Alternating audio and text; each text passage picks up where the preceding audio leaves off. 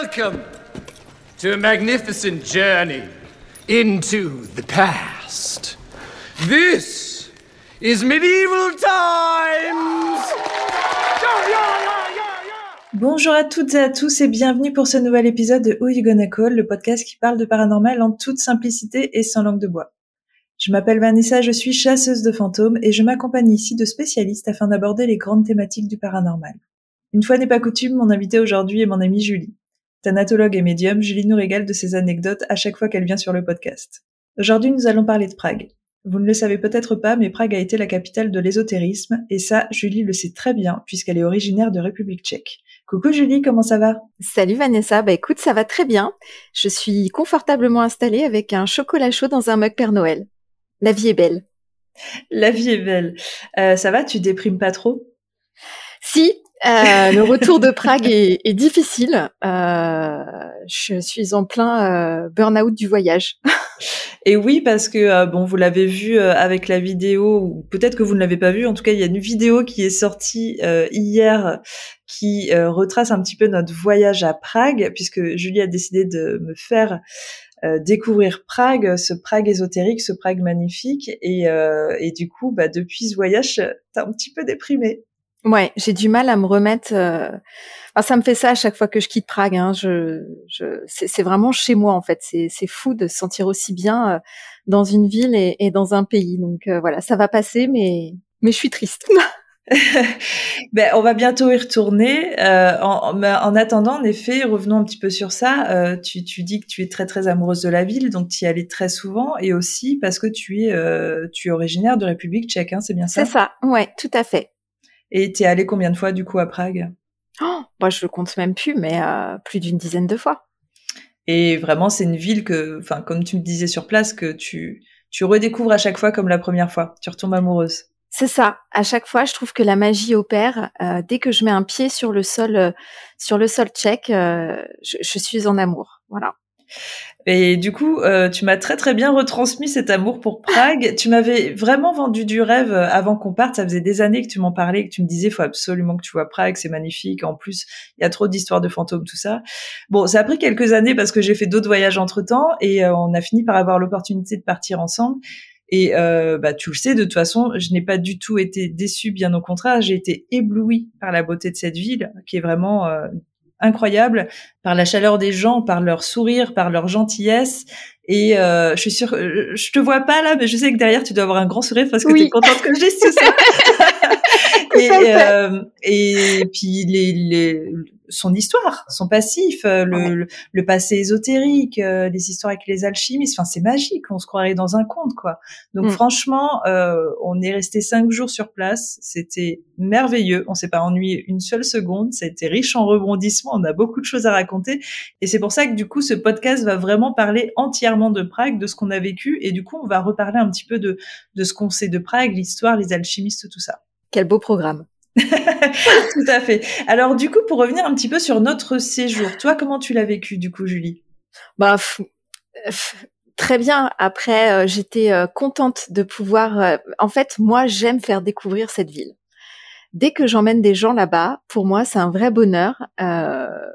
voilà, je parce que je sais pas, c'est la ville qui fait ça, le l'atmosphère qui y règne, quelque chose comme ça. Donc déjà, j'étais ravie, ravie d'y être, ravie d'y être avec toi. Et euh, tu vois, les visites qu'on a fait euh, ensemble, toutes les deux, euh, c'est des visites que j'ai fait euh, des dizaines de fois. Et malgré tout ça, je ne m'en lasse pas. J'aime toujours être dans ces endroits tu redécouvres à chaque fois et, euh, et, en même temps, je peux le comprendre parce que je sais qu'on a visité par exemple des cathédrales, des choses comme ça qui sont qui sont complètement divines et je sais qu'on s'arrêtait beaucoup devant les vitraux. Enfin, toi et moi, on est des passionnés d'histoire et d'architecture, donc le nombre de fois où on s'arrêtait dans la rue, enfin toi et moi en fait on ne peut pas marcher euh, euh, droit dans une rue, on s'arrête à tous les bâtiments, on les commente, on dit mais tu penses que c'est quelle architecture? Enfin c'était assez génial et c'est vrai qu'en en allant dans ces monuments avec toi, j'ai bien vu que tu redécouvrais parce qu'en fait il y a tellement de détails partout que tu découvrais des choses en même temps que moi et c'est fascinant en fait, c'est fabuleux quoi. Et je pense qu'on est à, à un millième euh, de tout ce qu'il y a à savoir sur Prague. Oh mais c'est clair, moi j'en découvre à chacun de mes voyages.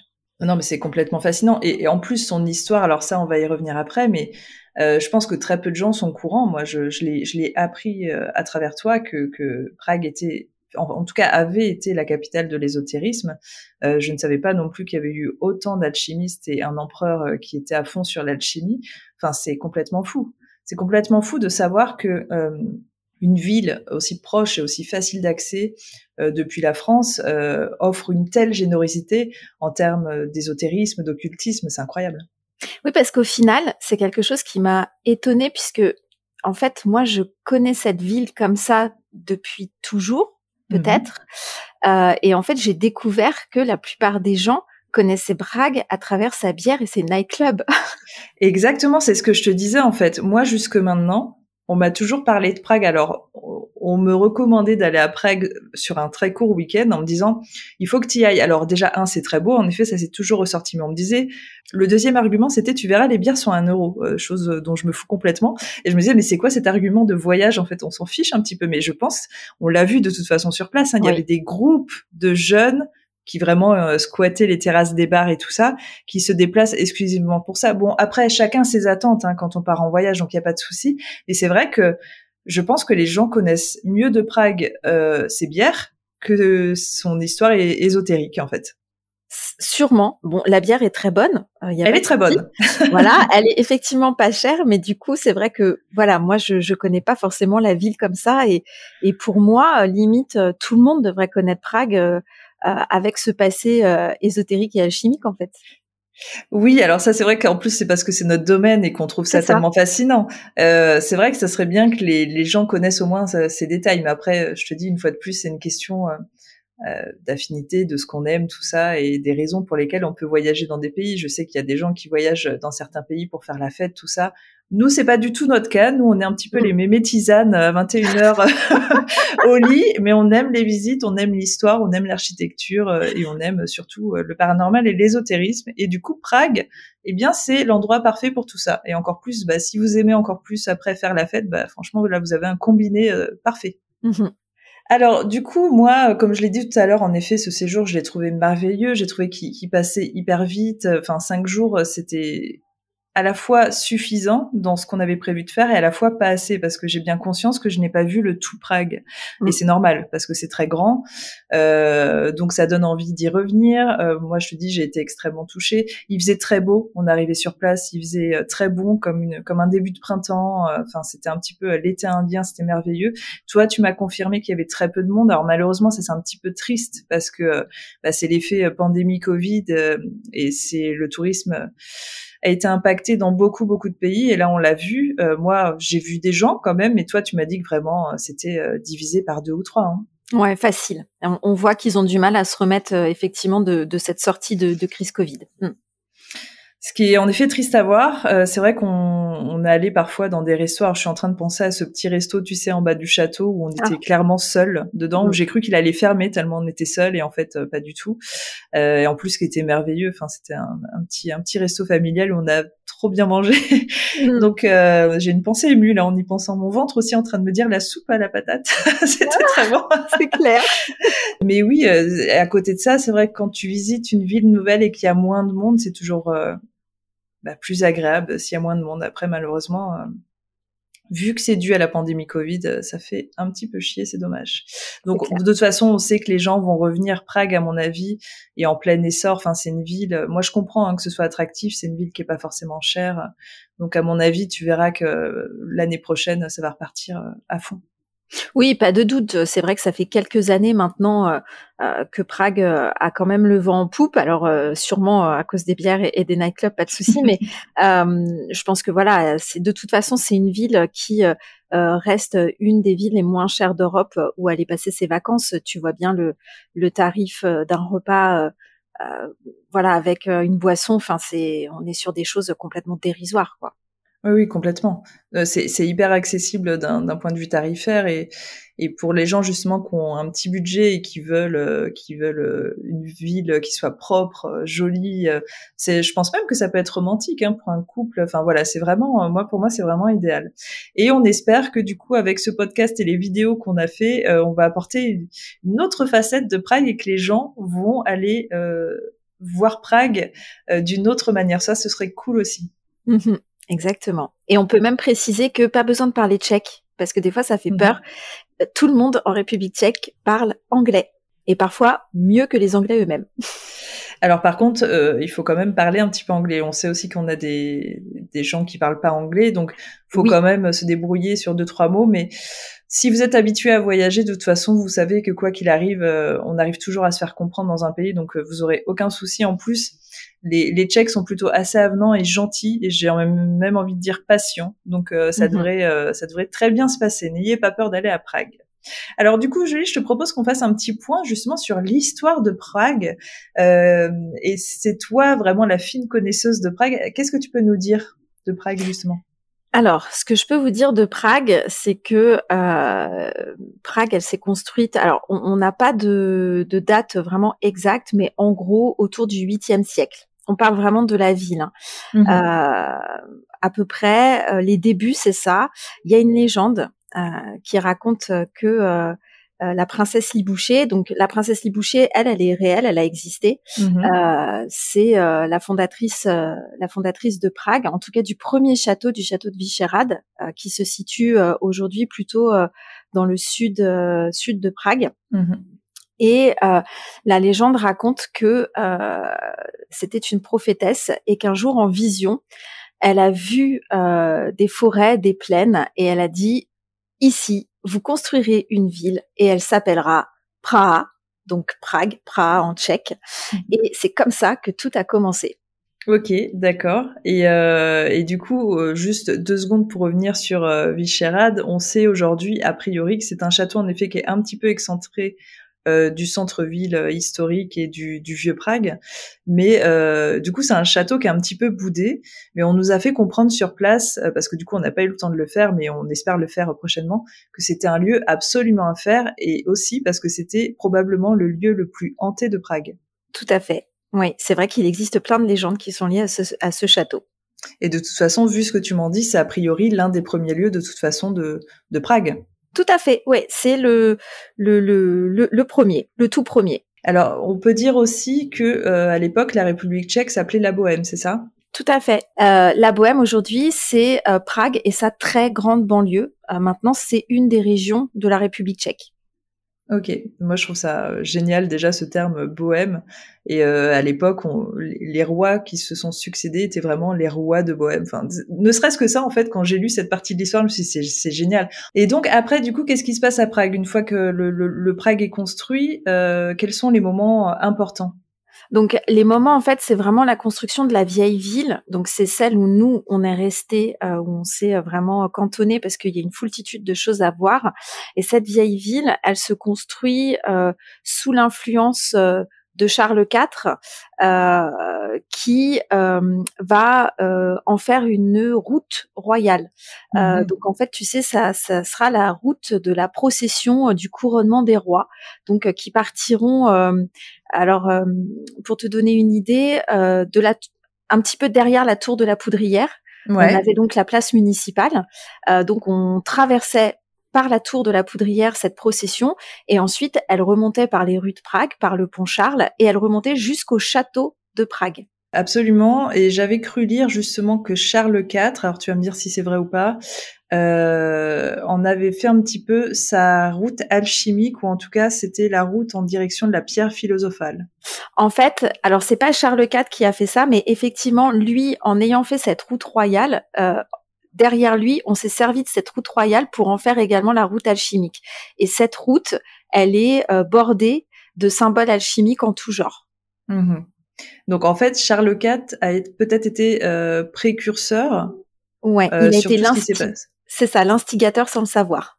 sans le savoir, de tout ce qui s'est passé par la suite d'un point de vue euh, alchimique qui a été très important. Enfin, je sais pas si tu voulais en parler euh, à ce moment de l'histoire, mais en tout cas, ce qui s'est passé d'un point de vue de l'alchimie, on est sur euh, la capitale d'Europe, je crois, tu m'avais dit, où Oui. euh, où il y a eu le plus d'alchimistes concentrés à un endroit. C'est ça, puisqu'en fait, bon, entre eux, pour la faire courte, euh, entre euh, euh, Charles IV et euh, Rodolphe II, euh, se sont succédés euh, des rois. euh, comme dans tous les pays, on a eu euh, nos guerres de religion aussi, euh, protestantisme, euh, christianisme, etc., etc. Et on arrive euh, à l'époque de Rodolphe II, et effectivement, euh, l'empereur, lui, il est euh, féru mais féru d'alchimie. Lui, ce qui l'intéresse, c'est le secret de la vie éternelle. Ouais, c'est ça. Hein. En fait, lui, il était fasciné par l'immortalité. Il voulait pas mourir, en fait, hein, comme beaucoup de souverains et beaucoup de personnes à cette époque. Et donc, euh, a priori, il a concentré toutes ses forces et dépensé tout son argent pour faire venir tous les alchimistes euh, qui, qui, étaient connus pour qu'ils puissent trouver justement le remède de, de l'immortalité. C'est ça. Alors bon, euh, Rodolphe n'était pas non plus euh, un enfant de cœur, euh, c'est-à-dire que si tu étais alchimiste, que tu venais à Prague pour euh, découvrir le secret, mais que à côté de ça, euh, tu donnais pas grand-chose, euh, il y avait quand même fort à parier que tu pouvais finir dans les geôles, torturé, etc., etc. Hein. C'était pas non plus euh, la fête à l'alchimie, quoi.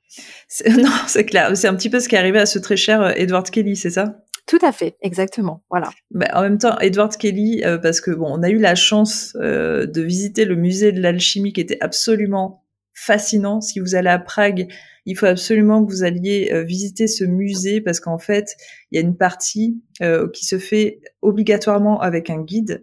Et en tout cas, le guide sur lequel on est tombé était passionné parce qu'il racontait mmh. vraiment son truc, c'était l'alchimie. Donc, les guides passionnés sont les meilleurs parce qu'ils vous racontent vraiment l'histoire comme si vous y étiez. Et du coup, il nous a beaucoup, beaucoup parlé de toute cette partie de l'histoire. Évidemment, il nous a appris beaucoup, beaucoup de choses.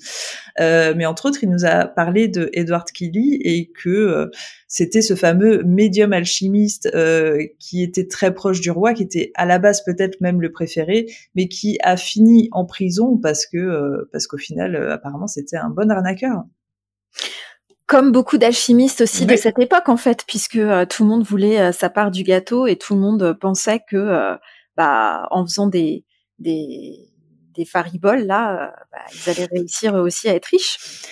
Et, euh, et, on peut le dire, on va, on va un petit peu euh, spoiler la fin de l'histoire, mais bah, au final, jamais aucun alchimiste n'a réussi à changer le plomb en or ou à trouver le secret de l'immortalité.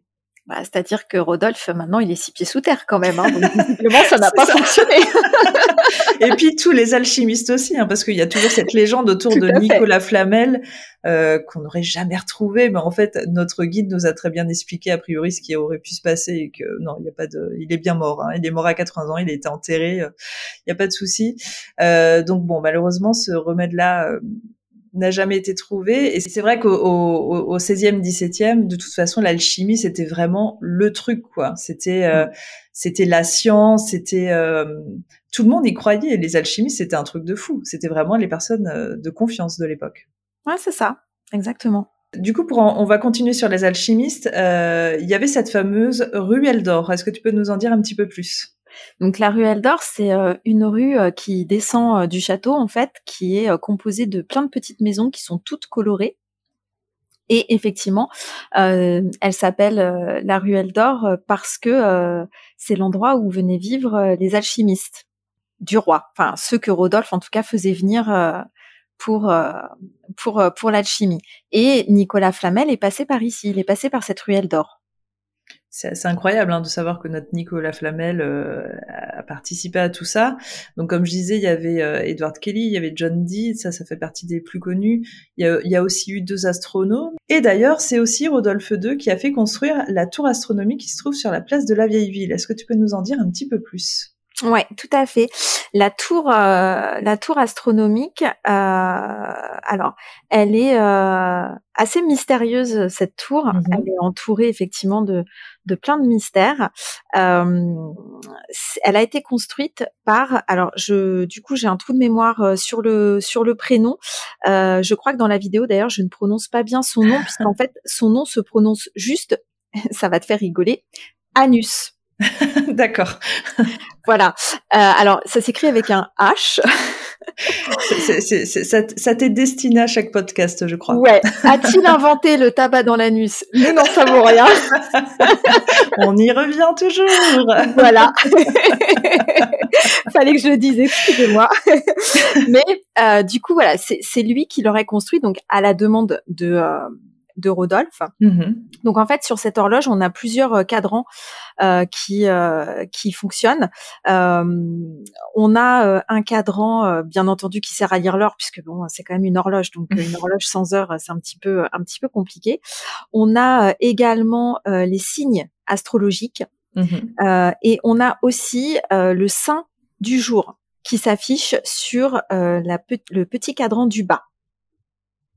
Donc cette, cette horloge, on a coupé la langue et crevé les yeux du maître horloger avant de le forcer à se tuer. Euh, parce que on ne souhaitait pas qu'il délivre les secrets de l'horloge. Mais du coup, c'est un peu ballot puisque bah il est mort avec ses secrets, effectivement. Euh, oui, c'est ça. Et en fait, en gros, aujourd'hui, personne ne sait, c'est ce que tu me disais, vraiment lire cette horloge. Euh, on sait à peu près, comme tu décris, euh, certaines choses, mais on ne sait pas la globalité et la véritable fonction de cette horloge. On sait la lire dans ce qu'elle transmet, parce qu'effectivement, on sait lire les signes astrologiques. Euh, on sait. alors oui, il y a des petits. c'est vrai que j'ai pas parlé de l'animation de l'horloge, qui sont les apôtres, mais parce que eux, ils mmh. viennent plus tard. En fait, ils ont été rajoutés à l'horloge originelle. Mmh. Donc voilà, on sait lire les choses indépendamment les unes des autres. mais réellement euh, quel était le, réel but, qu'est-ce qui se cachait derrière? Je pense que ça, euh, voilà, seul euh, Maître Anus pourrait nous le dire. Je suis désolée, mais à chaque fois que je vais dire ça, ça va être terrible. Bref, il y a une horloge qui lui ressemble d'ailleurs un tout petit peu pour les Alsaciens qui se trouvent dans la cathédrale de Strasbourg. Et alors, du coup, est-ce que c'est le même concepteur qui l'a fait? Ce n'est pas le même concepteur, mais voilà, c'est une horloge qui lui ressemble un petit peu. Elle est toute petite parce qu'elle est dans la cathédrale, et, euh, et par certains aspects, euh, voilà, je trouve qu'elle lui ressemble beaucoup. Et du coup, enfin, ça c'est incroyable ce que tu me dis. Est-ce qu'on sait pourquoi, du coup, il y a cette, euh, cette horloge dans une cathédrale en plus? Non, je pourrais pas te répondre parce que je t'avoue que j'ai pas étudié euh, cette horloge, euh, cette horloge de Strasbourg, euh, mais peut-être qu'on aurait d'autres réponses effectivement sur celle-ci, quoi. Oui, donc a priori, il y a une autre horloge dans cette cathédrale qui se trouve à Strasbourg, et ça se trouve, il y en a encore ailleurs, et, et c'est ça qui est fascinant, ça veut dire que quand même l'alchimie et tout ce qui est astronomique a eu une importance considérable dans l'histoire et, dans l'architecture, du coup, ça a inspiré beaucoup de gens. Et, euh, et de toute façon, enfin, si on s'intéresse un peu à l'alchimie, moi, je suis pas assez calée, mais euh, les secrets autour de l'alchimie sont complètement fascinants. Et euh, on a euh, quelqu'un en France d'ailleurs qui en parle très très bien. J'ai déjà assisté à des conférences. Euh, enfin, c'est c'est incroyable. C'est, j'allais dire, c'est sidérant, mais tellement en fait, le mec est fascinant. Tu l'écoutes, t'es bouche bée en fait. je pense que tu le connais, c'est Patrick Burenstenas. J'espère que je prononce bien son nom. Ouais, tout à fait. Ouais, je connais effectivement. Il est fascinant. C'est fou. Alors, si vous connaissez pas, je vous invite vraiment à. Il y a plein, plein de vidéos sur YouTube. Si vous arrivez encore plus à choper euh, une conférence, allez-y. Je sais que l'INRES parfois en donne. Euh, le mec est donc alchimiste et euh, mais pas alchimiste de la façon à vouloir changer le plan en or justement l'alchimiste qui va s'intéresser à la nature et qui qui est capable de communiquer avec la nature et, euh, et juste c'est un poète, j'ai envie de dire, c'est un poète de l'alchimie. Pour en revenir justement à la tour astronomique, tu m'as fait part d'une autre anecdote quand on était sur place qui était assez folle et qui concernait les apôtres. Ouais, donc je t'avais expliqué qu'effectivement euh, tout ce qui concernait les apôtres et son mécanisme euh, était euh, quand même euh, empreint de, de, mystère puisque à chaque fois que les gens veulent réparer les apôtres ou le mécanisme, en fait, ils meurent de manière enfin pas naturel quoi on va dire un peu tu sais comme euh, comme la momie de, de Toutankhamon comme s'il y avait une malédiction quoi dessus. comme s'il y avait une malédiction ouais et hein. euh, et d'ailleurs voilà pour info les nazis pendant la Seconde Guerre mondiale quand ils ont dû quitter Prague à la fin de la guerre ils ont brûlé les apôtres de l'horloge et les apôtres que tu que tu vois aujourd'hui en fait ne sont pas les apôtres euh, euh, primaires, enfin les, les premiers apôtres qu'on a construits, on a dû les refaire derrière. C'est pas vrai, mais pourquoi ils les ont pris? Les nazis quoi. Enfin tu vois si, je, ce, mot-là suffit à lui-même en fait on va y revenir après sur un autre lieu justement où il y a enfin j'ai l'impression qu'en plus à Prague particulièrement euh, ils, ils, étaient partout en fait. Hein. Euh, les, pendant la Seconde Guerre mondiale, ils sont passés partout à Prague et ils ont fait des choses par rapport aux légendes. Donc on va on va pouvoir les citer sur chaque légende dont on a envie de parler, mais là c'est quand même hallucinant. Est-ce que tu crois qu'il est possible qu'ils aient voulu les prendre justement par rapport à la malédiction? La malédiction, elle était déjà avant? Oui, elle était déjà avant, puisque la malédiction, elle date euh, depuis le, le début où, euh, où les apôtres euh, ont été euh, ont été créés, mais effectivement, euh, eux ont essayé de les brûler en partant. Incroyable. Ouais, donc c'est, c'est, c'est, ça peut être lié à ça, sachant que on savait qu'Hitler et Himmler étaient euh, à fond dans l'occultisme et l'ésotérisme, donc ça peut être complètement lié à ça. Ça, ça Tout à fait. Hein. Tout à fait. Alors du coup, pour en revenir un petit peu à l'histoire de Prague, euh, on sait que Prague aussi, mais comme de nombreux pays un peu partout, ont, souffert d'invasions, ont souffert de guerres, il y a eu beaucoup de guerres. Euh, évidemment, ont souffert aussi beaucoup euh, pendant la Seconde Guerre mondiale. Mais il y a surtout quelque chose qui a beaucoup impacté euh, la politique du pays, c'est qu'en effet, pendant presque 50 ans, ça a été un pays communiste. Ouais, tout à fait. Euh, ça a été un pays communiste et euh, tu en parles un petit peu dans ta vidéo. Effectivement, euh, le, le, communisme, euh, la fin du communisme, en tout cas, est arrivée euh, par la révolution de velours mmh. qui s'est tenue sur la place Venceslas et où effectivement un étudiant s'est immolé par le feu. et on dit d'ailleurs aujourd'hui vraiment dans les dans les légendes que son fantôme erre encore sur la place Venceslas. Ce qui est euh, un petit peu glauque et à la fois pas étonnant parce que c'est vrai que de toute façon, en fait, euh, euh, j'allais dire, déjà de, son acte, il a marqué l'histoire parce que tout le monde plus ou moins connaît cette anecdote, même si elle est très vieille. On, on l'a toute vue passer dans les livres d'histoire ou alors, pas forcément l'image, hein, mais euh, tu sais, c'est un fait historique en fait. Bien sûr. Euh, et puis euh, c'est hyper dramatique, c'est hyper fort, donc euh, que cette mémoire soit soit bloquée à cet endroit, ça m'étonne même pas en fait. Maintenant, il faut savoir qu'on est parti sur la place Venceslas. C'est un endroit hyper moderne. Alors de journée, mmh. je pense pas qu'on peut le ressentir. Peut-être de nuit.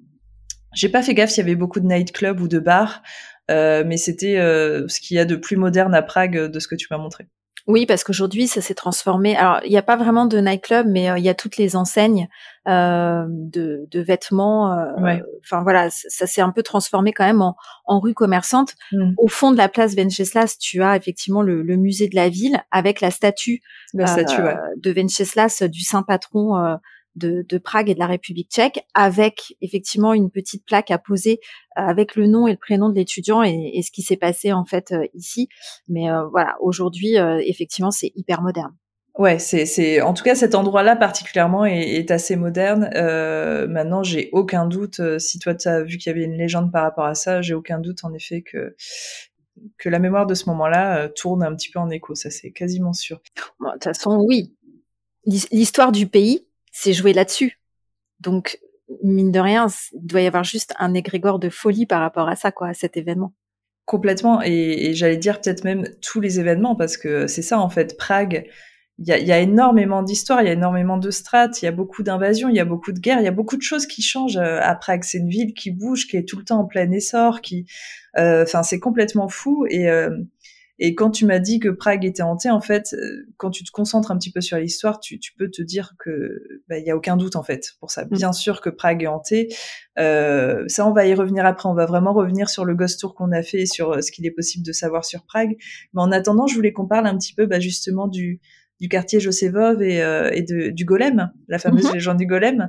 Alors, tu peux nous en dire un petit peu plus déjà sur le quartier? Alors le quartier, c'était vraiment euh, le ghetto juif, avec, euh, bah, ça, ça, ça, porte bien son nom, hein, le ghetto. Hein, c'était barricadé, tous les juifs vivaient dans ce quartier-là. au fur et à mesure des époques, pas en plus de manière forcément, comment je pourrais dire ça enfin voilà de c'était pauvre c'était un, bah, un, ghetto quoi enfin voilà je sais pas comment on est d'accord qu'à ce moment-là on est sur une période plutôt moyenâgeuse hein. ouais tout à fait mmh. Ouais, ouais. C'est resté. De toute façon, ce quartier est resté un quartier juif euh, jusqu'à la Seconde Guerre mondiale, on va dire. C'est après que on a les mmh. vestiges du quartier juif, mais c'est après la Seconde Guerre mondiale que ça s'est euh, effectivement modernisé aussi. Euh, et donc on avait le le rabbi donc le rabbin du, du ghetto, qui a fabriqué un golem, donc une euh, créature euh, faite de terre, euh, d'argile et de, de l'eau de la Vladva pour protéger le ghetto. à cette époque-là, en fait, les gens extérieurs, qui, enfin les, les non-juifs en tout cas, euh, faisaient circuler beaucoup d'histoires sur les juifs, comme quoi ils mangeaient des enfants, etc., etc. Bon bref. Et du coup, dans le ghetto, on se sentait quand même en insécurité. Et lui, il a fait ce golem pour protéger euh, le ghetto la nuit. En fait, le golem devait parcourir les rues du ghetto juif et veiller à la sécurité de ses habitants. Et puis le golem, bah, il a fini par avoir sa conscience propre et le Rabilo a détruit le golem. Il l'a détruit dans la Vladva, dans le fleuve qui, qui traverse tout Prague. Et euh, la légende, effectivement, il y a une légende autour de ça euh, qui veut que euh, pendant la Seconde Guerre mondiale, les nazis, encore eux, euh, sont allés dans une synagogue, dans un grenier, euh, en ayant entre guillemets euh, identifié que le golem se trouverait euh, dans ce grenier. Et l'histoire dit que quand ils sont rentrés dans le grenier, en tous les cas, ils n'en sont jamais ressortis. Et comme tu le dis, ils sont partout. c'est incroyable. Enfin, à chaque fois qu'on apprenait un truc à Prague, il y avait derrière un truc par rapport aux nazis. On disait, ah, mais c'est pas possible, en fait. Ah. Mais moi, déjà, la, la première fascination que j'ai avec l'histoire quand tu me l'as raconté, c'est la légende en elle-même en fait. C'est très très rare les légendes de euh, créatures créées déjà à partir de terre, de euh, d'eau, de la Vladva, euh, tout ça pour protéger un ghetto. Enfin, tu vois, il y a un truc qui est presque de l'ordre d'un conte en fait. C'est mmh. c'est assez incroyable. et de savoir qu'il a pris une conscience, tout ça, ça, enfin, qui, tu vois, qu'il avait sa propre conscience, qu'il a dû euh, bah, le jeter dans la Vladva pour le faire disparaître parce qu'il devenait dangereux. En fait, c'est ça. Tu me disais aujourd'hui, il y a des livres de contes entiers qui racontent vraiment les histoires euh, en termes d'anecdotes de vraiment les attaques qui ont été euh, faites par le golem. Hein. Tout à fait, oui. Sur ce moment de l'histoire, on est au XVIIe siècle. Oui. Euh, je sais pas, moi je, je, trouve ça fou, ça me fascine en fait. Quand, quand, je réfléchis un petit peu, bien sûr, il y a eu plein de légendes partout en Europe, dans le monde, mais une légende comme ça, euh, surtout de la part de quelqu'un de religieux, tu sais, quelqu'un de religieux qui mhm. aurait construit une créature. Je trouve ça complètement dingue. Est-ce que tu sais, toi, quand même, combien de temps a vécu Golem? Non, c'est difficile de le dire parce qu'en fait, euh, j'ai fait, j'ai essayé de, de, chercher vraiment. Euh, ce qui est sûr, c'est que euh, il a été créé et il est mort entre guillemets alors que le Rabilo était encore en vie. Donc, on parle pas non plus de centaines et de centaines d'années. Et, euh, et, le petit euh, golem que l'on voit dans la vidéo, parce qu'il est tout mignon, il est tout petit comme ça. Euh, bien évidemment, le vrai golem n'était pas petit comme ça. Il était, il faisait, en tout cas comme tel qu'on l'a vu dans le musée des fantômes et des légendes, il faisait 2-3 mètres, je pense. Ouais, c'est ça. il devait à peu près faire 3 mètres, aux alentours de 3 mètres. Ouais. Oui, parce que l'idée c'était vraiment de faire peur, donc il fallait quelque chose d'imposant. Exactement. Bon, euh, légende incroyable. Et du coup, aujourd'hui, euh, il y a donc ce fameux cimetière juif qu'on peut visiter, qu'on allait visiter, qu'on voit très bien dans la vidéo, qui est très très impressionnant, où il y a euh, 12 000 euh, pierres tombales, mais tu me disais, il y a beaucoup plus de personnes qui sont enterrées. Mm-hmm. Euh, dont la plus vieille pierre tombale euh, date du 15e, je crois, on a vu la date, c'était 1492, un truc comme ça. Euh, et probablement, tu me disais qu'il y en avait d'autres peut-être plus vieilles qui étaient soit illisibles, soit pas identifiées, ou on a vu qu'il y en avait certaines qui, étaient, qui avaient été retrouvées cassées. ils avaient gardé les fragments pour les mettre, pour les incruster sur un mur. Tu te rappelles de ça? Oui, oui, oui, tout à fait, ouais. Et du coup, il y a cette fameuse sépulture du Rabilo où les gens bah, viennent vraiment. en fait, on comprend. Alors peut-être pas forcément au golem, mais je pense que le golem a son importance quand même dans la culture euh, euh, juive, euh, en tout cas à cet endroit. On, voit que beaucoup de gens s'arrêtent, ont une petite, ont un petit moment de, recueillement face à la sépulture et ils posent des pierres. Hein. C'est ça, tu m'avais expliqué? Ouais, tout à fait. dans la tradition juive, c'est vrai qu'on pose un caillou en fait pour dire qu'on est venu et qu'on a pensé à la personne qui est inhumée. Et aujourd'hui, du coup, ce quartier, euh, vu qu'il a été, en effet, comme tu le précisais, il a été euh, quasiment entièrement détruit, en tout cas les habitations. Euh, et maintenant, on est sur des constructions plutôt haussmanniennes. Donc, c'est très beau. Il y a l'avenue la plus luxueuse en termes de commerce. Il y a Versace, Prada, enfin, toutes les plus grandes enseignes sont dans cette rue. Donc, c'est un petit peu l'ironie du sort qui est qu'on partait d'un ghetto, d'un quartier qui était très pauvre, où les gens euh, vivaient dans l'insécurité, mais un petit peu comme beaucoup de quartiers malheureusement pauvres euh, en Europe euh, au Moyen Âge, et euh, qui est maintenant devenu le quartier le plus riche, peut-être de Prague. Oh oui, sûrement même à mon avis le plus riche, ouais. Ouais, ouais je pense. Mais en tout cas, c'est pareil, c'est une visite à faire. Il faut savoir que quand on prend son ticket pour aller voir et visiter le cimetière juif, on a accès du coup à plusieurs synagogues aux alentours, donc c'est quelque chose à faire et euh, ne serait-ce que pour le travail de mémoire, comme tu me disais, Julie. Mm, tout à fait. Et du coup, alors ça, ça fait partie, le golem, d'une des plus grosses légendes du coup qu'il y a à Prague. Euh, et il y a aussi toutes les légendes de fantômes. Alors c'est là où j'étais assez contente parce que tu, c'est un petit peu ce que tu m'avais promis. Tu m'avais dit, euh, viens à Prague, tu verras, c'est hanté, il y a des ghost tours et tout. Et c'est vrai qu'il y a deux trois sociétés qui proposent des ghost tours. Alors pas des ghost hunt, mais des ghost tours. Et euh, on a eu l'opportunité nous déjà de faire un ghost tour. On vous dira après qu'on a fait autre chose, mais on vous expliquera. Mais on a fait ce petit ghost tour dans la ville euh, et notre guide était euh, toute péchue, toute sympa. Elle nous a euh, raconté quelques histoires qui s'étaient passées au cœur de Prague. bon, c'était c'était sympa les anecdotes qu'elle nous a racontées. Oui, très sympa. Euh, c'est euh, typiquement les légendes de fantômes, effectivement, qu'on retrouve. Après, c'est un ghost tour, donc ça, le défaut de sa qualité, c'est que bah, ça dure sur un temps donné et que elle nous donne un échantillon seulement de toutes les histoires qu'il peut y avoir. Oui, voilà, c'est ça. je pense aussi qu'elle doit beaucoup s'adapter au groupe. Nous, comme on était en période un petit peu hors touristique, on était un tout petit groupe elle nous a raconté les histoires. Elle a vu qu'on était un groupe un petit peu dynamique, donc je pense aussi qu'elle était dans l'optique euh, de d'être dynamique aussi.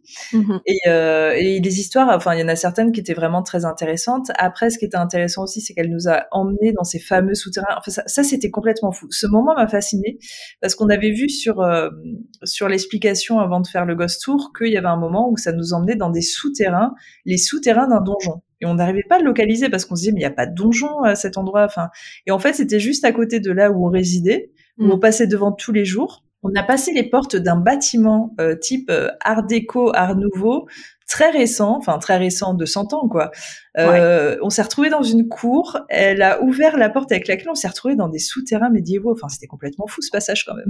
Ouais, complètement ouais on va dire peut-être la seule petite chose dommage à ce moment-là, c'est pour ça que j'ai rien mis à ce moment-là, c'est quand, bon, c'est décoré, euh, ils ont mis des squelettes, ils ont mis plein de mm. choses, ils ont mis euh, euh, plus ou moins des accessoires de torture, donc elle est passée très rapidement dessus, mais c'est vrai que sans surprise, et comme dans toutes les villes, Prague a aussi souffert de torture, mais ça c'était vraiment l'époque médiévale, hein. c'est pas unique à Prague.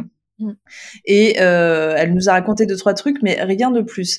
Mais je pense que ce qui, ce qui aurait pu être intéressant, euh, ça aurait été vraiment, tu sais, de baisser les lumières à cet endroit-là, dans, dans les souterrains, parce que je sais pas si tu l'as senti, Julie, mais il y avait quand même à certains endroits des bonnes vibrations. Donc je pense que mhm. ça pouvait être intéressant et ça pourrait être intéressant derrière enquêter. Mais c'est vrai qu'on n'est pas resté assez longtemps et qu'on était plutôt concentré sur d'autres choses. Enfin, elle était un petit peu concentrée sur la torture, tout ça. Et euh, ce magnifique euh, tigre.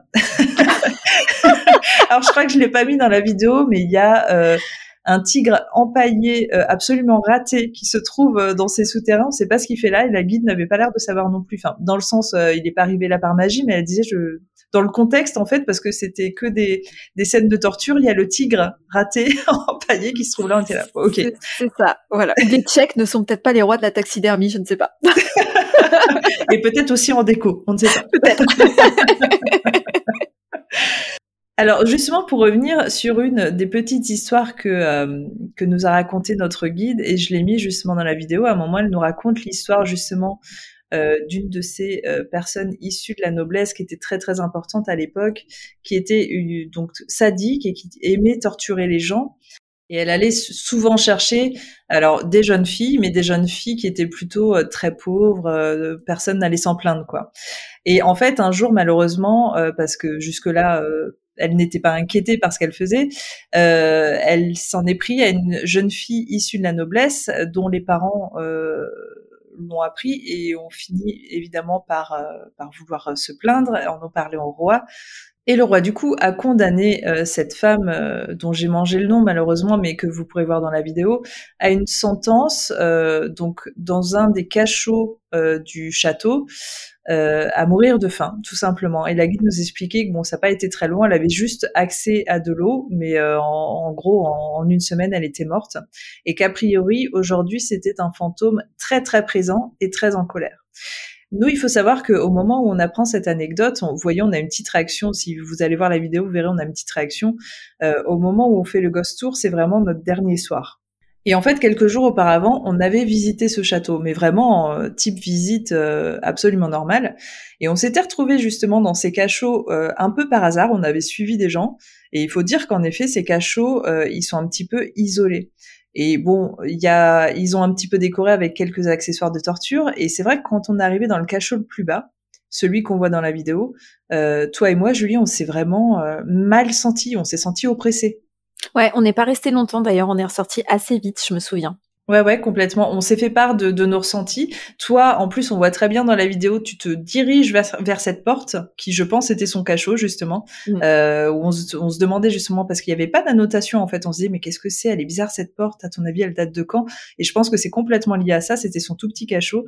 Et, euh, on a trouvé, en fait, du coup, euh, cette corrélation assez intéressante euh, d'un ressenti que nous, on avait pu avoir, de sentir très mal à l'aise, très pas les bienvenus et vraiment il fallait qu'on quitte l'endroit et de trouver ce cachot et de savoir euh, cette anecdote euh, du coup de la guide. J'ai trouvé ça hyper cool.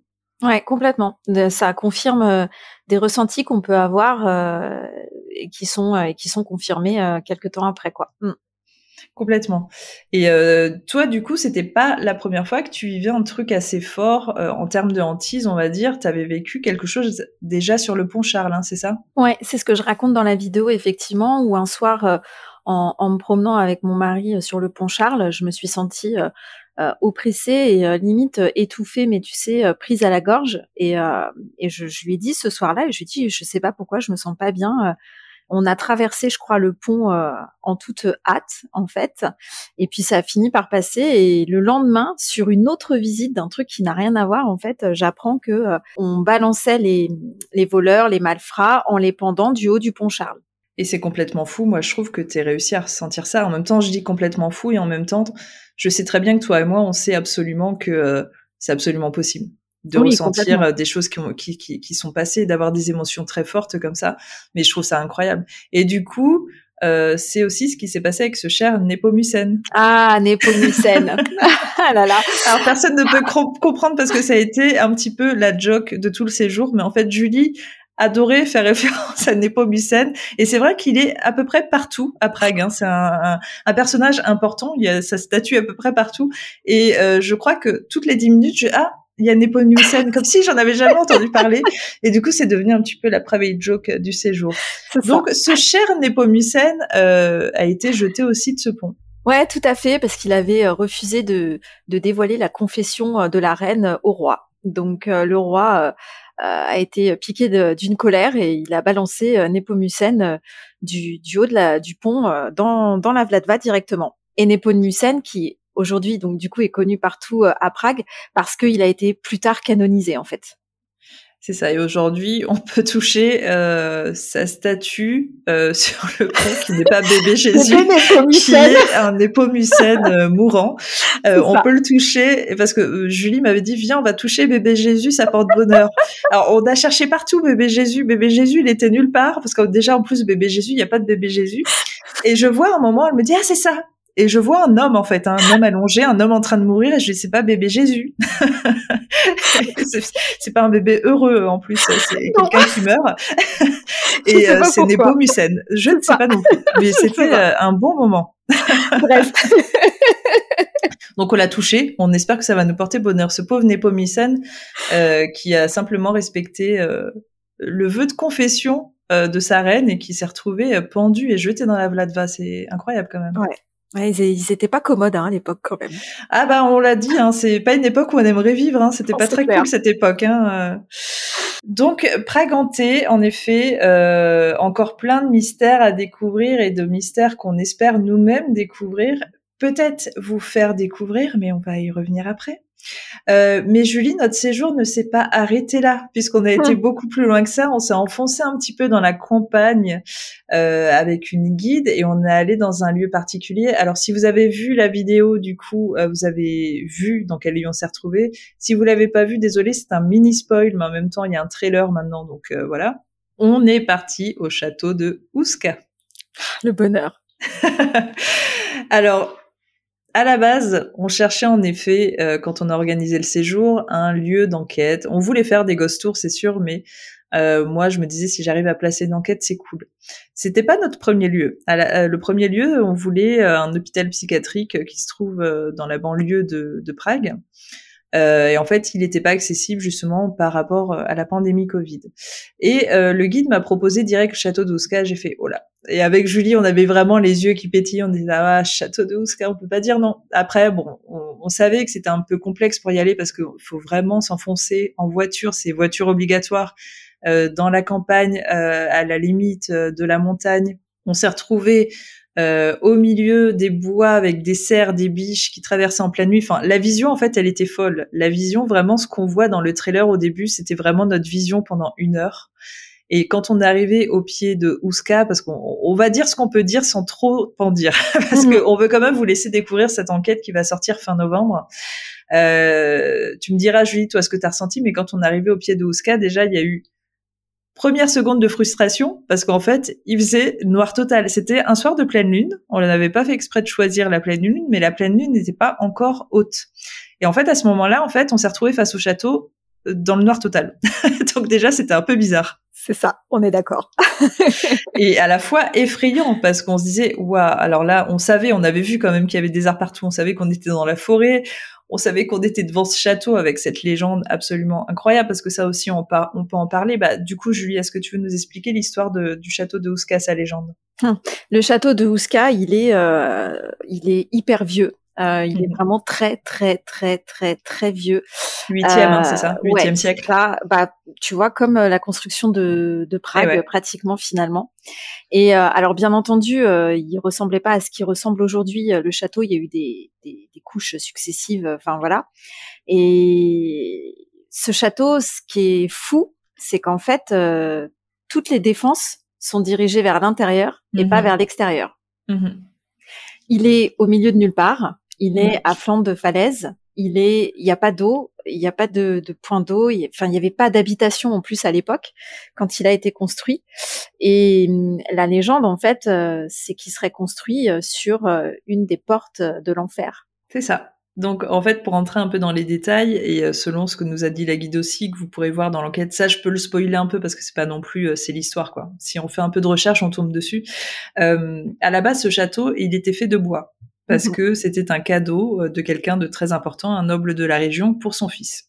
Euh, le château était très simple et c'est vrai qu'il était très mal situé. Ça, par contre, ça, c'était une évidence. Il n'y avait pas de, pas de point d'eau, il n'y avait rien. Il est un peu isolé près de la montagne, pas terrible. Et en fait, les gens qui habitaient aux alentours se sont rendus compte qu'il commençait à y avoir des créatures qui volaient dans le ciel, qui venaient les attaquer et qui venaient du château. Et dans le château, ils se sont rendus compte en fait qu'il y avait une, une, roche, une faille incroyable qui s'était euh, qui s'était ouverte en fait, euh, dont la profondeur encore à ce jour, alors on ne sait pas si c'est la légende, mais encore à ce jour, il est impossible de dire la profondeur de, de cette faille justement. Et euh, a priori, il y avait des créatures ailées qui sortaient euh, de ce trou, de cette faille et qui venaient attaquer les gens.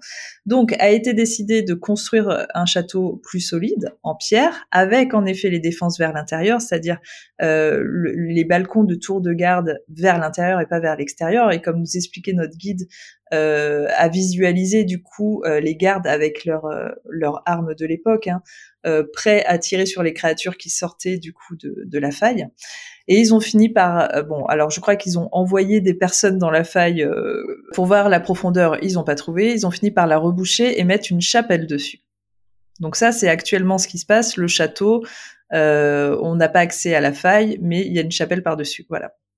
Toi, t'as ressenti quoi quand on allait dans la chapelle parce qu'on y allait justement? T'as ressenti des vibrations? Je crois que tu me l'as dit à un moment. Ouais, j'ai ressenti des vibrations. Euh, de toute façon, dans tout le château, j'ai quand même ressenti pas mal de choses. Oui, alors ça, en effet, en termes de ressenti, déjà, c'était assez incroyable. Ce qu'on peut vous dire sans entrer dans les détails, c'est qu'on a ressenti, c'est sûr. On a vu, mm. on a entendu. Euh, on a senti. on a senti. On a senti, en effet. Et euh, en fait, tous nos sens ont été en éveil, clairement. Euh, mm. J'allais dire, est-ce que peut-être le seul, c'est que moi, en tout cas, j'ai pas senti qu'on me touchait. Toi, je sais pas. Moi non plus. Euh, mais c'était, en fait, il s'est passé un truc ce soir-là. Alors, est-ce que c'était lié au fait qu'on soit que des femmes dans ce lieu? Est-ce que c'était lié à la pleine lune? Est-ce que c'est vraiment lié au phénomène? Je ne sais pas. Il s'est passé des choses hallucinantes qui nous tardent de vous montrer en vidéo et euh, auquel euh, aujourd'hui je n'ai toujours pas de réponse. Je ne sais pas ce qui s'est passé. Je ne sais pas si toi depuis tu y as réfléchi, Julie, sans trop en dire, mais euh, j'y réfléchis encore, je t'avouerai, parce que je, trouve quand même qu'on a vécu des choses euh, assez incroyables. Ouais, ouais. Voilà, et ouais, il y a, y a plein de choses qui, qui posent encore question.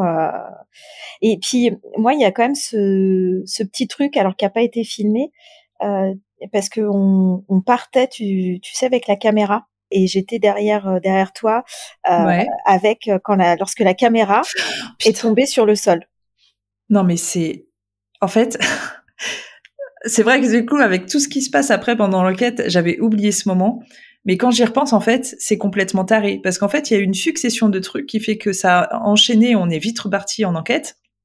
Mais à ce moment-là, en effet, euh, la cam, toi, je t'avais posé une épaulière pour que tu sois à l'aise parce que tu voilà, t'es pas habitué à filmer en enquête. J'avais posé une épaulière, j'avais posé une cam dessus, euh, infrarouge avec sa lampe infrarouge. Et moi, j'étais devant toi avec la cam à la main. Et euh, la petite cam que tu as, c'est une handicam qui est pas lourde du tout. Euh, le l'épaulière, de toute façon, on l'a bien vu au cours de la soirée, n'a pas bougé ni la cam. Et mm. en fait, ce qui s'est passé, c'est que la cam, en fait, moi, je l'ai fixée en vissant, vraiment. Moi, je marchais devant toi, on montait les escaliers, moi, je suivais Victoria. Et j'ai entendu comme si ça tapait très fort. D'ailleurs, c'est le son que j'ai entendu, ça a tapé très fort dans la cam. Je me retourne, je vois la cam qui est en effet en, par terre, qui est tombée, et je te demande, mais t'as fait quoi? T'as tapé dedans et t'avais absolument rien fait. Et moi, j'avais absolument rien fait non plus. Je t'avais pas touché. Euh, toi, t'avais touché, t'avais rien touché en fait. Et il est impossible que la cam soit tombée d'elle-même. En fait, il y a forcément eu un mouvement pour qu'elle se dévisse, un, comme si on mettait une grosse claque, et c'est d'ailleurs ce qu'on a entendu. Et c'est ce que moi j'ai vu, puisque c'est ce que je t'ai dit. Moi, je, je, touchais à rien puisque j'avais les bras euh, bah, le long du corps, quoi. Enfin voilà. Et j'ai vu la caméra, euh, euh, comment dire, tourner en fait. Quelle horreur. Tourner toute seule et tomber, quoi. Et j'ai pas compris non plus. Je suis restée un peu sidérée, en fait, je crois. Non mais hallucinant, mais c'est vrai qu'en plus je m'en rends compte, et en plus c'est toujours dans les moments où on filme pas ces gros phénomènes. Mais on s'était, en fait, ce que je voulais dire, c'est qu'on s'était déjà rendu compte parce qu'avant ça, il y avait eu le repérage, l'interview, on avait eu une succession de phénomènes qu'on va vous laisser découvrir. On vous parle de celui-là parce qu'en effet, il n'est pas filmé. Vu que Julie est dans mon dos et que sa, sa, cam se fait dégommer, euh, c'est pas du tout filmé. Mais en fait, il y a eu une succession de choses avant ça mais dès le départ, en fait, dès qu'on est rentré, ça a commencé. Et c'est pour ça, je, je dis, euh, je sais pas si c'est nous, notre présence, si c'est vraiment tout le temps comme ça. Euh, on, on, a essayé de chercher, on a vu qu'il y avait très très peu d'enquêteurs qui étaient allés. Euh, bah, il y, a, y, a, RIP en France qui a fait le château de Ouska. Euh, on a vu qu'il y avait un, un, enquêteur aussi sur place qui avait déjà euh, enquêté, mais c'est à peu près tout. Ouais, Donc en fait, il y a eu très très peu d'enquêteurs en paranormal. Nous, on a parlé avec les, les proprios actuels, en tout cas c'était le fils. Bon, il, il nous disait lui qu'a priori, et que, bon, comme beaucoup de personnes qui possèdent des lieux comme ça, alors je sais pas si c'est pour se rassurer, mais il disait, nous on n'y croit pas forcément. On dit pas non plus que ça n'existe pas. Et après, par contre, il a dit un truc intéressant, et c'est vrai que Victoria m'en a reparlé euh, récemment en me disant, euh, Victoria, c'est notre guide. Elle m'a rappelé que le guide avait dit un truc qui, qui fait quand même penser qu'a priori il y croit. Il a dit, nous de toute façon on, les respecte et comme ça euh, on sait que ça va bien se passer. Et tu vois à partir du moment où tu dis un truc comme ça c'est que tu crois quand même qu'il y a des mm. choses tu vois. Exactement. Nous en tout cas on a vécu une nuit exceptionnelle. Euh, j'espère que l'enquête euh, va bien retranscrire ce qu'on a vécu et je pense que ce sera peut-être même un peu compliqué parce que c'est c'est unique ce qu'on a vécu. Enfin, d'ailleurs, je sais pas ce que tu as pensé toi du château, mais moi, je m'attendais pas du tout à ça, quoi. Ça m'a fasciné en fait. je t'avoue que moi non plus, je m'attendais pas du tout à ça.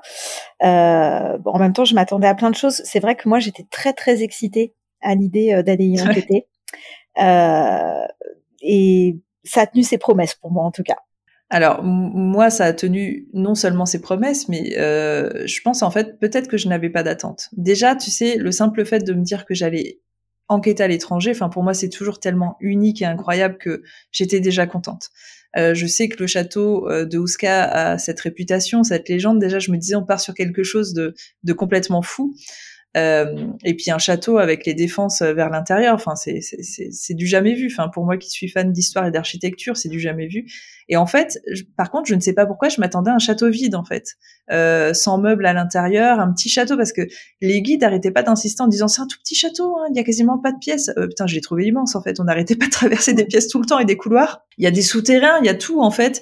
Et, euh, et le fait de voir que c'était décoré, tu sais, comme une bon alors c'est pas vraiment mon délire, mais comme une vieille demeure de chasse, ça a apporté un cachet encore plus inquiétant. Tu sais, tu sais que tu es au milieu de la forêt, c'est la pleine lune, euh, il y a ces phénomènes autour de toi. C'était, enfin, c'est le contexte était génial. Franchement, c'était génial. Ouais, c'est vrai qu'il y avait cette pièce euh, où il y avait une cinquantaine de massacres là sur le mur. Donc les Mon massacres, Dieu, quelle horreur ouais. pour, pour, ceux qui connaissent pas ce qu'est un massacre, c'est euh, les, les, les cornes des, des bêtes là sur un petit sur un petit trophée là. C'est vrai que c'était un peu glauque. Ah, c'est hyper glauque. Moi, c'est pas du tout mon délire, mais tu vois, dans le contexte là, c'était bah, ça allait avec le truc. Et encore, euh, je crois qu'on a eu de la chance parce que tu as vu ce que disait Victoria et le propriétaire. Apparemment, il y a encore euh, six mois, ou en tout cas avant la pandémie, euh, c'était réellement des, des, animaux empaillés en fait. Hein. Oui, alors les crânes. Et figure-toi que j'ai retrouvé une photo en fouillant sur internet, je te l'enverrai, où effectivement c'était des bouquetins. Et il y avait que des bouquetins? C'était que des bouquetins et t'avais des, des, une cinquantaine de têtes de bouquetins sur le mur. Alors là, je t'explique oh même pas. Euh, angoisse totale et absolue. Ah là, ça aurait été l'angoisse là. Hein. Ah mais oui. D'accord, ben, je la mettrai du coup sur le compte Instagram euh, cette photo et euh, et puis euh, moi il me tarde que cette enquête sorte et qu'on puisse revoir ce qu'on a vécu parce que j'ai l'impression qu'on a vécu mille trucs. En tout cas, il y a un des phénomènes pour moi, c'est le plus inexplicable, c'est le plus gros de toute façon qu'on a vécu toute la soirée. Euh, ce que je peux garantir, c'est qu'il n'a pas été filmé parce que ça a été notre problème de toute la soirée. Je pense que tu vois auquel je fais référence. Oui. Euh, en tout cas, en infrarouge, on ne voyait rien. Euh, sans infrarouge à la lampe torche, on ne voyait rien, mais il se passait des choses et en tout cas, euh, il y a le son. Donc, donc ça, c'était fou et c'est la première fois que je le vivais en tout cas de, de façon aussi intense euh, et aussi longtemps surtout parce que ça a été sur la durée. Ça a été très très très très long. Donc voilà, on a vécu cette enquête exceptionnelle et euh, il nous tarde de la partager avec vous. Et moi donc. et alors, euh, on peut peut-être le dire un petit peu. dans l'idéal, ce qu'on aimerait, Julie et moi, c'est aussi vous emmener à Prague. Évidemment. et là, vous entendez le petit. oui, ils sont là. Quoi? Euh, Alors, pour vous expliquer très rapidement, mais si vous me suivez sur les réseaux, on va faire un rappel des réseaux après. Euh, vous allez voir des annonces euh, dans les semaines à venir, voire les mois. Euh, moi, les événements Ghoston, je vais un petit peu plus les agrandir. Euh, je vais faire des choses un peu plus importantes à un, à un niveau pas seulement national, mais euh, j'allais dire mondial, mais ouais, presque. En fait, je vais vraiment organiser des, des, choses plus longues, des séjours, des choses comme ça. Et donc, on voudrait que le premier voyage soit euh, Prague. On veut vous faire découvrir ce Prague ésotérique. Donc, moi, Julie, et euh, il y aurait aussi River James. Euh, voilà, je vous donne beaucoup d'infos. Euh, juste, par contre, prenez cette information au conditionnel parce que, bien évidemment, nous, dans l'idéal, on aimerait vous faire partir dans le courant de l'année 2022. Donc vous aurez, euh, vous inquiétez pas, à temps les informations. Euh, venez pas forcément nous demander avant parce que on est en train de travailler dessus. Euh, mais après, voilà, on est bien tous d'accord qu'on sort d'une longue pandémie qui a été très compliquée, qu'on n'est pas à l'abri encore. Euh, donc on croise les doigts, on espère que ça va se produire, mais si ça se produit, ça va être formidable. N'est-ce pas, Julie? Ça va être une folie furieuse. Franchement, plus excitée. pas prêt. on va pas la tenir, on va pas la tenir. non, non, mais ça va vraiment croisons tous les doigts très fort et envoyons des bonnes vibrations, des bonnes ondes à l'univers parce que là, on va en avoir besoin. Et, euh, et, on a vraiment envie de partager ça avec vous. Voilà, c'est le paranormal de toute façon, c'est du partage. Et euh, moi, j'ai envie de vous emmener euh, sur mes pas. Et là, du coup, ça concerne euh, bah, les origines de Julie et, ce qu'elle aime profondément. Et donc voilà, c'est très important pour nous. Donc, euh, suivez bien nos réseaux. Et d'ailleurs, on va faire un rappel des réseaux. Alors, Julie, si on veut te suivre, où est-ce qu'on va Écoute, ma foi, on va sur Instagram. Julie est un toutoun Je pense que ça, c'est pareil à chaque fois que je le dis. Ne, change jamais, par pitié. Ne change jamais. Et ah encore, les gens n'ont pas connaissance de ton mail. S'ils oh, connaissaient ton mail, mon Dieu. bon, c'est du même acabit, effectivement. ah, bah, c'est pareil. Hein. Euh, enfin, c'est pas le même euh, intitulé, mais on est dans le même euh, type. On est dans le même truc, ouais, voilà. Donc, Julie est un toutoun, voilà. Et puis, bah, comme d'habitude, n'hésitez pas à, nous envoyer des petits mots aussi. Euh, ouais, ça fait euh, voilà, ça fait toujours plaisir. Et puis, euh, et merci de nous suivre encore une fois. Tout à fait. Et merci pour tous vos messages parce qu'on bah, on continue d'en recevoir toujours et et encore plus, et euh, des gens nous, nous taguent en story en disant que vous, voilà, vous aimez beaucoup le podcast et bah, forcément, ça nous touche. Moi, je sais que c'est un, je suis un petit peu moins expansive que Julie, euh, mais vous inquiétez pas, ça me touche beaucoup. C'est peut-être parce que je suis un petit peu trop dans l'émotion. Si je commence à trop regarder ce genre de messages, je vais beaucoup pleurer. Donc, euh, je me ménage aussi. Mais euh, vraiment, on vous remercie de votre fidélité, d'être toujours là et et de nous encourager surtout parce que c'est ça, vous nous encouragez à continuer. Euh, bah, justement, puisqu'on parle des vidéos depuis le début de, ce podcast, euh, c'est sur ma chaîne YouTube Paranormal Life. Alors, si vous allez sur mon Insta, Vanessa-Paranormal Life, il y a un lien Linktree avec tous mes réseaux et du coup, il y a ma page YouTube. Euh, la vidéo sur Prague et son histoire est déjà sortie, vous pourrez déjà la trouver. La vidéo d'enquête au château de Ouska va sortir le 28 novembre. Voilà, donc ça déjà, préparez-vous. Euh, il y a aussi l'Instagram du podcast, euh, c'est Who You Gonna Call tout attaché podcast. Si vous voulez voir un petit peu les images, tout ça, donc là, bah, les prochaines images, ce sera concernant Prague. Et si jamais vous êtes intéressé euh, pour nous rencontrer lors des Ghost Hunt et faire un petit événement avec nous, parce que du coup, je l'avais dit sur un autre podcast, mais Julie euh, va participer à, des événements euh, courant 2022, bah, n'hésitez pas à suivre la page Insta Nuit Ghost Hunt tout attaché. Voilà pour les réseaux.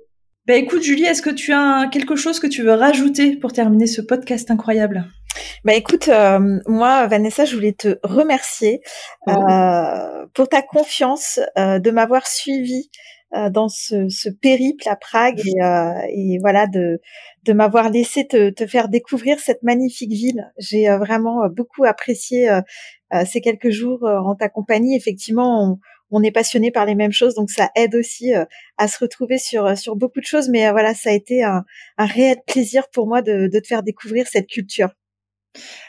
Eh ben, si tu veux lancer la séquence émotion, c'est ça Tu veux me faire pleurer Tout à fait. non, non, mais tu sais que le plaisir a été vraiment, vraiment partagé et que euh, bah, les gens qui nous écoutent et les gens qui te suivent vont comprendre ce que je vais dire, c'est qu'il n'est pas possible en fait de ne pas te suivre. C'est-à-dire que euh, ta personnalité et ce que tu partages, euh, ta bienveillance, ta gentillesse, tout ça fait que bien évidemment, si tu dis on va à Prague, on va à Prague en fait, tu vois. Euh, moi, c'est vrai que tu m'en parlais depuis des années, mais c'était juste une question de timing et d'opportunité. Moi, quand tu m'as relancé euh, en juin pour me dire on part, euh, ça, ça a vite été bouclé. Du coup, bah, je t'ai suivi avec plaisir et en plus bah, j'ai vraiment euh, découvert quelque chose. Moi, j'adore apprendre, j'adore découvrir, voyager. C'est moi qui te remercie en fait. Merci de m'avoir fait découvrir ça parce que c'est incroyable. En plus, tu vois, on a créé, on est en train de créer une opportunité qui fait qu'on va pouvoir faire découvrir tout ça à d'autres gens. Et ça, c'est magique en fait. Et ça, je trouve ça incroyable et, fou. Et, euh, et c'est vrai que euh, c'est aussi des fois dans, dans ce milieu euh, paranormal euh, ou même ésotérique qui est toujours un peu décrié. Mais voilà, ce, ce partage, moi, je trouve ça super chouette. Donc, euh, franchement, c'est top. Bah écoute, c'est trop bien. Voilà, vous recevez une, une vague d'amour. J'espère que ça vous fait du bien, que vous commencez bien votre semaine, euh, parce que bah, parce que c'est ça aussi le paranormal. C'est vrai qu'on en voit beaucoup euh, se critiquer les uns les autres. Nous, on n'est pas du tout intéressés par ça. on est intéressés par les gens qui sont dans le partage, qui sont humbles et et voilà, et du coup, euh, quand on se retrouve entre personnes euh, qui recherchent les mêmes choses, en général, ça se passe très bien. Donc, bienvenue dans notre monde et euh, bienvenue à Prague, bientôt. bon, écoute, ma Julie, merci pour tout. C'était une fois de plus un plaisir. On va se retrouver très prochainement pour plein d'autres aventures. En attendant, je te souhaite de passer une très bonne journée. Et merci à tous, une fois de plus, pour votre fidélité. Merci de nous avoir écoutés. À bientôt. Ciao. À bientôt. She told me about all the traveling she'd done. How she discovered ways to expand her mind and learn how to live in harmony